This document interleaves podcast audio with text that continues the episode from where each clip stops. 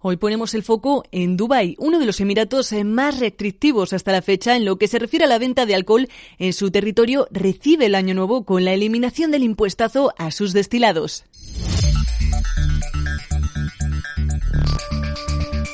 El turismo y la guerra de Ucrania han obligado a Dubái a introducir el tax free al alcohol. El gobierno del Emirato ha dado la bienvenida al año nuevo con un sorprendente comunicado, la eliminación del impuesto del 30% sobre la venta de bebidas alcohólicas.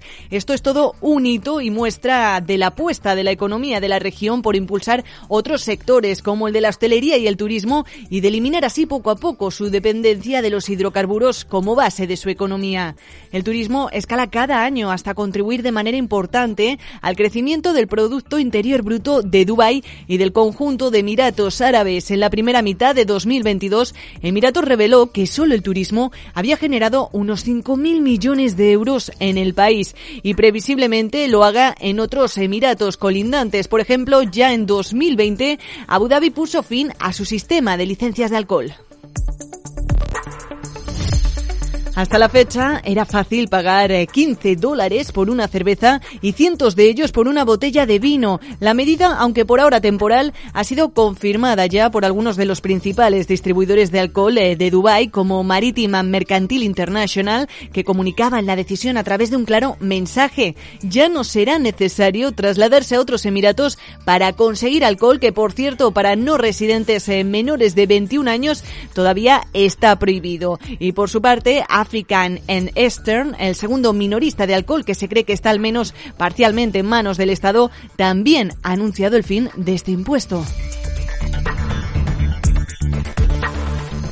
Dubái se abre así a otro modo de vida ante la llegada de expatriados de clase social alta, entre ellos los rusos, ahora en mayor medida con la guerra. Se ha presentado como un paraíso fiscal para sus ciudadanos ante las sanciones occidentales y tras haberse convertido en los clientes bancarios más indeseados de Europa.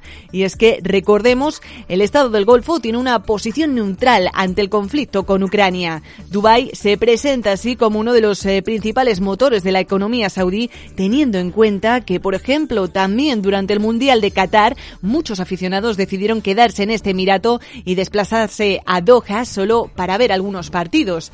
No es que el alcohol en Dubái vaya a quedar exento de impuestos eh, de manera permanente. Lo que se plantea a continuación sería un impuesto estatal del 9%, eso sí, mucho más asequible al de ahora y que espanta al turista de clase media.